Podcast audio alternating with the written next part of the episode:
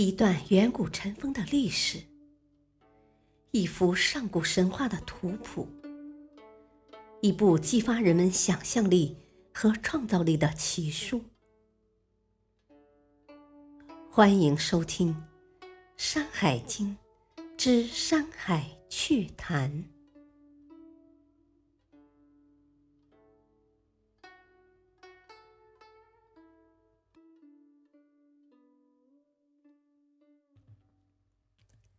第三卷《海内南京二》和萧阳的愚昧相对，孟图可谓是神明。孟图本是夏启的臣子，司神于巴，估计是在巴地做地方官，算得上封疆大使。不过，孟图的主要事迹不是治理地方，而是断送。也就是判案，而且他的判案方法有点神奇，竟然是根据衣服上有没有血迹判定一个人是否有罪。注意，其衣有血者，并不是因为杀了人衣服沾了血迹，留下血衣证据才被定罪。古书说：“孟图司巴听讼是非。”绝理有屈，血乃见衣。所请灵断，呜呼神威。看到了吗？理屈的一方衣服上就会出现血迹，这还真是灵断，而且神威，简直如同巫术。然而，在当今法治社会看来，却未免太过儿戏。丝毫看不到法律的公正和严肃了。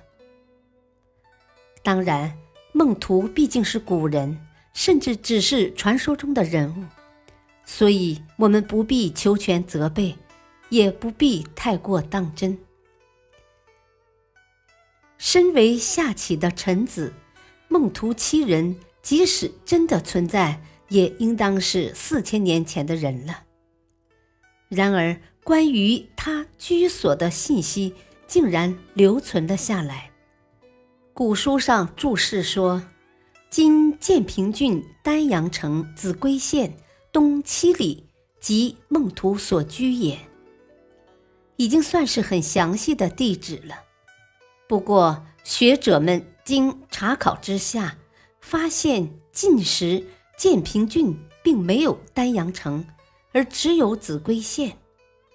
这秭归县就是大名鼎鼎的屈原故里，在今湖北宜昌市，古时确属建平郡，在巴地。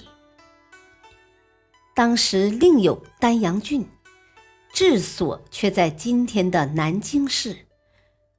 另外，据清代《巫山县志》记载，孟图竟然有子嗣。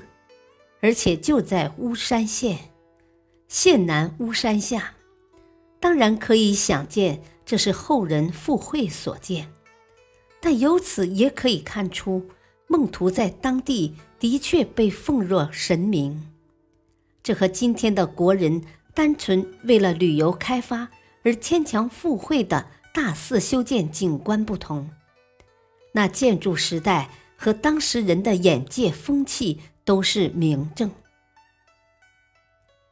回到孟图本人，尽管他断案如神，但《山海经》并未说他的相貌有什么奇特，估计实在也是很平常，和普通人没什么分别。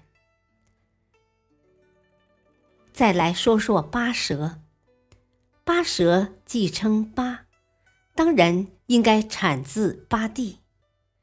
据说八蛇即前文提到过的后羿时六害之一的修蛇，而修蛇被后羿折成两段，死后就化作了巴林。修蛇乃是一条巨蟒，当然是长蛇，到底有多长呢？古书记载，说者云长千寻，也就是说。长达八百丈，对于八蛇，古书上有这样一段话：“象食巨兽，有蛇吞之。月出七谷，三年为期。绝大何如？屈生是宜。”的确，八蛇十象，三岁而出七谷。这回事很令人惊讶。我们知道，大蛇、巨蟒一类的动物会吞食较大的动物，并且长期在腹内消化。然而，一次消化三年也实在是不可思议了，估计是完全不可能的事。不过，古人并没有这方面的常识，也不会怀疑食物消化三年的可能性。纵然伟大如屈原，也只是在他的《楚辞天问》中发出“绝大何如”的疑问，而并没有质疑“三岁而出七谷”的真伪。事实上，古人不但不懂得质疑真伪，还会以讹传讹，讲出更离奇的故事来。据古书记载。当时传说南方有一种燃蛇，吃下鹿之后，鹿肉已经消化糜烂在肚子里，鹿骨头却还在。于是蚺蛇把身子紧紧地缠绕在树上，让腹中的鹿骨从鳞甲之间穿透而出。这故事完全违背了常识。那故事中的蚺蛇让鹿骨。从腹中穿透出来，也绝对活不成。然而，古人偏偏正儿八经地说：“此其类也。”意思是那燃蛇正是八蛇一类，的确令人为古人的智商着急。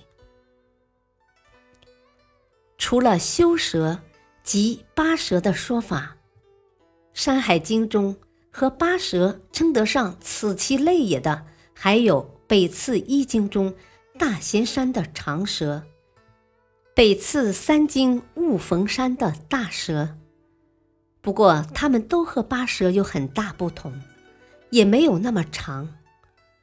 另外，后文《海内经》又一种青色脑袋、能吃大象的黑蛇，看来就是八蛇或修蛇。也即文中一说所指的蛇，只是颜色花纹没有此处的八蛇好看。本经在桂林八树后提到的四个国家中，伯律国和北居国，古书注释都是未详。古籍文献中也未找到更多介绍，都属于只存其名的未知国度。利尔国，古书认为即詹尔国，属于大耳朵民族。雕提国，古书上说该国就是鲛人，不过学者认为不确切，说他们只是在额头上刻了刺青，化了妆而已，并不是奇特人种。感谢收听，下期播讲《海内西经》一，敬请收听，再会。